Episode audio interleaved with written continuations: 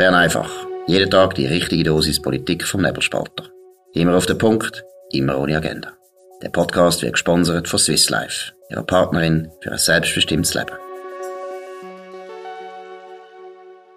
Ja, willkommen zu Bern einfach vom Mittwoch, 21. Dezember. Bei mir ist Camilote, wir sind im Zürcher Büro. Hoi Cami. Hoi.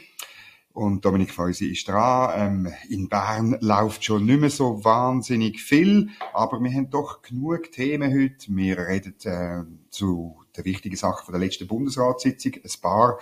Wir reden über das dritte Geschlecht. Wir reden über ähm, die Advents- oder die Weihnachtspostkarten, wo mir der Alain Berset geschickt hat. Wir reden über Kinderrente und ähm, ja, ähm, das gibt, glaube ich, eine, eine lustige Sache, oder? Ja, ich glaube, kurz vor Weihnachten können wir doch noch etwas bieten, wo vielleicht die Leute auch noch ein bisschen aufregt. Das glaube ich auch. Der Bundesrat erachtet nämlich die Voraussetzungen für die Einführung vom dritten Geschlecht als nicht erfüllt. Ähm, ja, also äh, er schreibt dann in der Medienmitteilung, das binäre Geschlechtermodell sei halt immer noch stark verankert, schlimm, schlimm. Und darum schreibt er in einem Bericht auf ein äh, Postulat, man dürfen jetzt nicht das dritte Geschlecht einführen. Was meinst du? Ja, eigentlich bin ich fast ein bisschen überrascht gewesen. Ich hatte gedacht, dass er dafür würde, ja, Werbung machen oder sich dafür einsetzen. Aber eben, wie du sagst, ich glaube, es ist nur eine Frage von der Zeit, weil er sagt, es müsse eben zuerst einen gesellschaftlichen Diskurs geben zu dem Thema. Und wenn man die Medienmitteilung liest, tönt so, oder? Als würde er einfach noch abwarten. Nicht, als wäre das ein, ein definitiver Entscheid. Ja, natürlich nicht. Es gibt in Bern keine definitive Entscheid. Oder man muss mit so Sachen auch einfach all, all Jahr wieder kommen. Das wird sicher passieren. Es wird weitere so Postulatsberichte geben.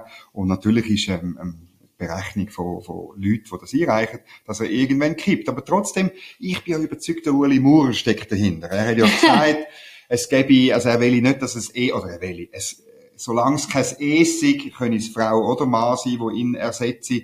Ähm, ich glaube, das ist jetzt an der letzten Bundesratssitzung, wo er war, hat er jetzt nochmal das durchgesetzt. Ja, vielleicht hat er einen Akzent setzen oder vielleicht sind es auch einfach praktische Überlegungen. Der Bundesrat sagt, das ist nicht einfach so eine einfache Sache, das dritte Geschlecht, Ja, ja. sondern man müsste die Bundesverfassung ändern.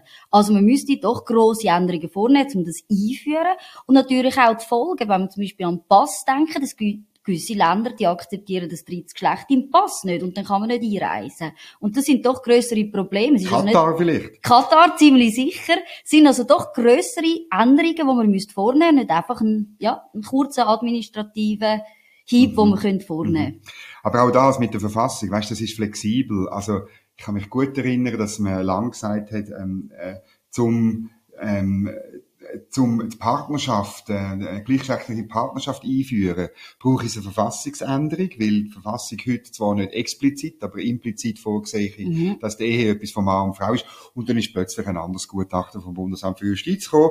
Oder die Grünliberalen haben sogar eine parlamentarische Initiative äh, deponiert zur Änderung von der Verfassung und da hat es ein neues Gutachten gegeben und da hat man gesagt, okay, wir machen es gleich auf dem Gesetzesweg, oder da kannst du noch Kollateral nutzen, kannst Stände mehr vermeiden, oder? Also, geht dann schnell.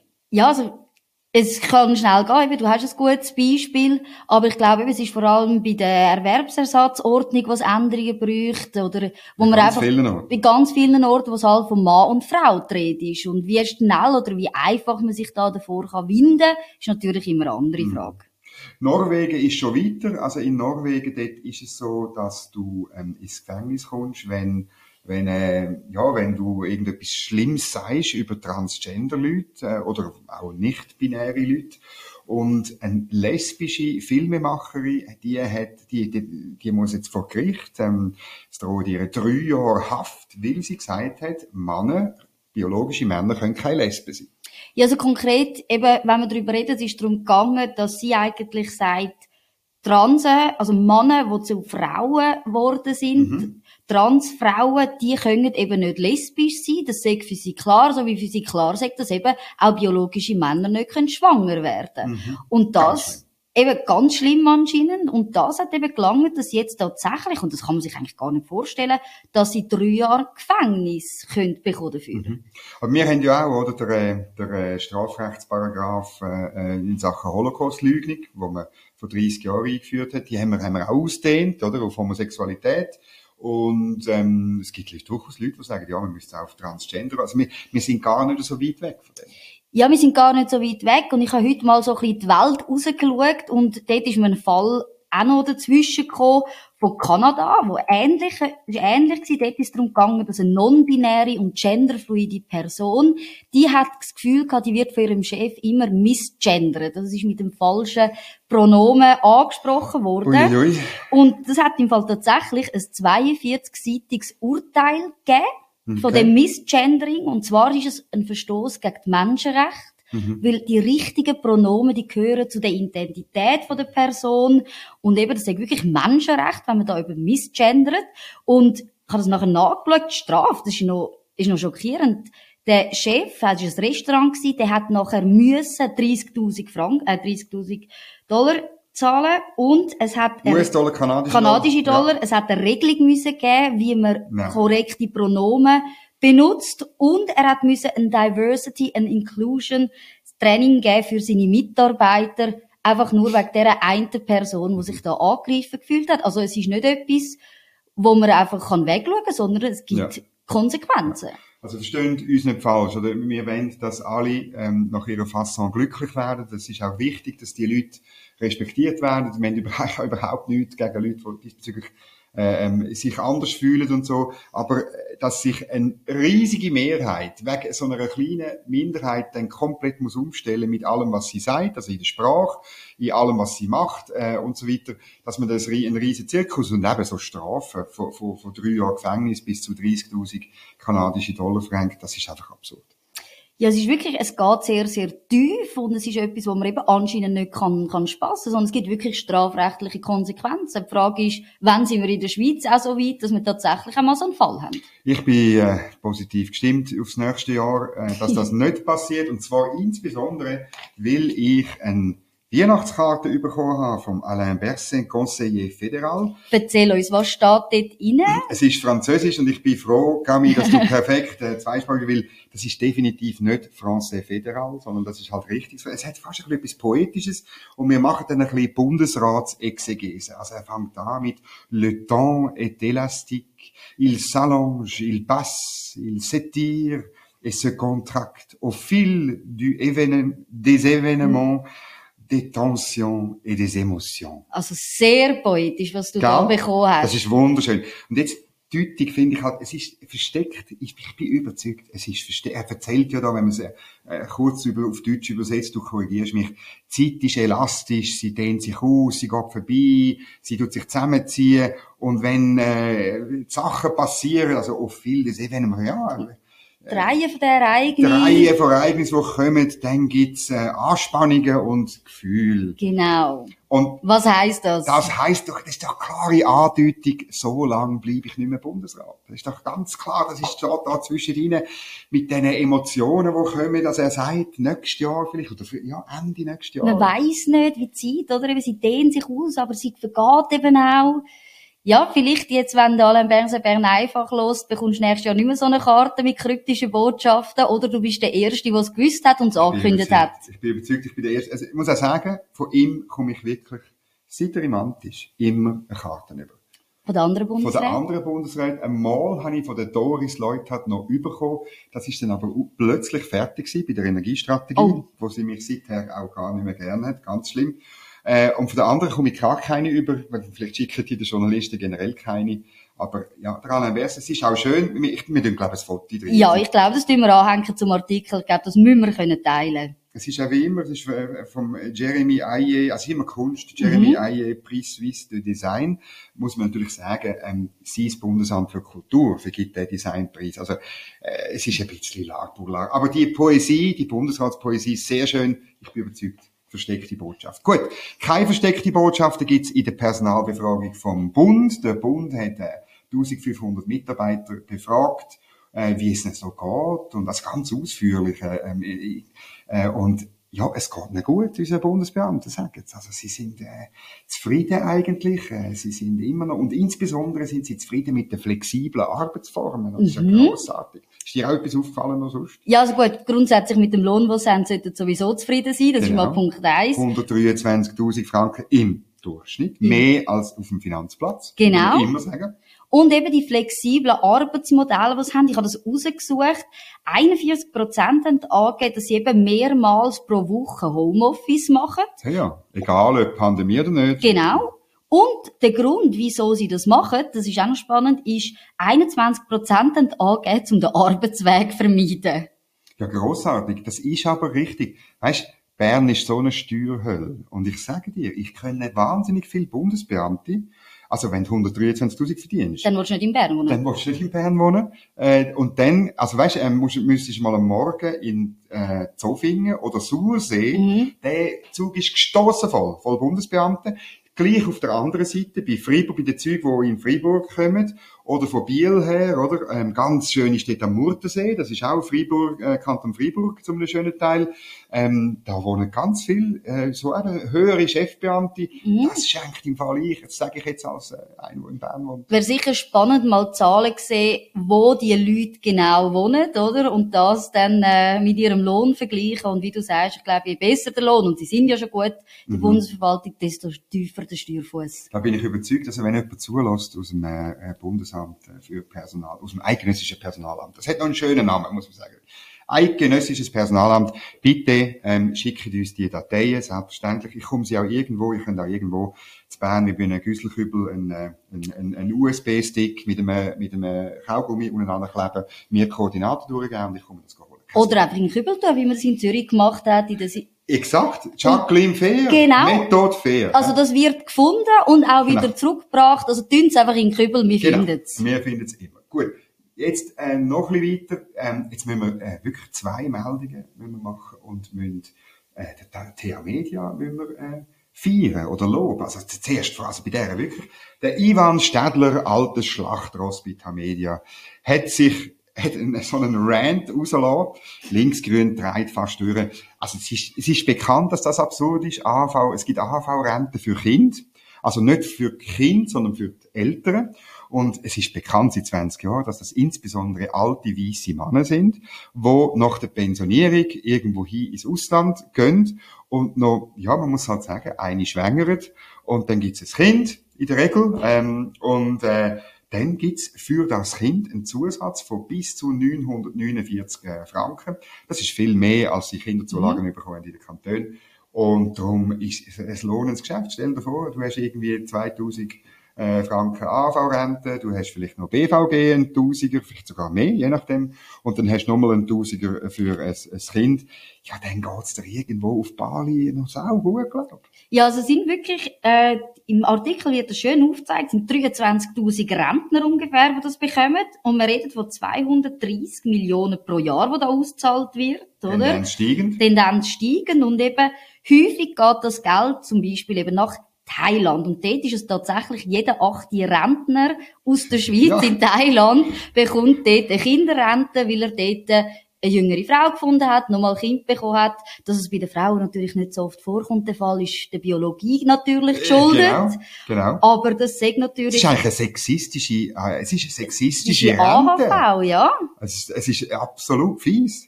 Und eben, es ist ganz klar, dass man sich in Thailand mit dem mehr kann leisten. Im Artikel redet es vom Dreifachen. Und dann muss man wirklich darüber reden, wie lange möchte man die Gelder in dieser Höhe noch zahlen. Das ist komplett absurd. Nein, es ist wirklich, es ist, also, und, und weißt, es ist wirklich, der Ivan, man muss, man muss den Ivan Städtler halt nicht lehren, oder? Er beschreibt es richtig. Ich kann mich wirklich erinnern, ich, ich, wirklich, es muss etwa 20 Jahre her sein, bei einer AHV-Revision, wo man das auch schon diskutiert hat und auch schon gesagt hat, das ist nicht richtig, falsche Anreize, äh, nur für die Männer äh, in, in der Praxis und so weiter. Und ähm, es muss ich natürlich sagen, es ist, es ist SP und, und Grün zusammen mit der Mitte, wo immer gesagt hat, auch wegen dem Wort Kinderrente, wo eigentlich eben falsch ist, weil die Rente geht ja an, an Rentner. Ja, Aber man hat richtig Angst gehabt, bei einem, bei, weißt, bei einem Referendum, da, die wollen Kinderrente streichen, das sind ganz schlimme Menschen, oder so. Und äh, das ist wirklich ein Argument Ja. gewesen. Wir können so nicht in eine Abstimmung. ja, ja. Ich meine, wer kann gegen Kinderrente sein? Das ist schrecklich. Ja, das ist furchtbar. Also, zweite Geschichte bei Tamedia.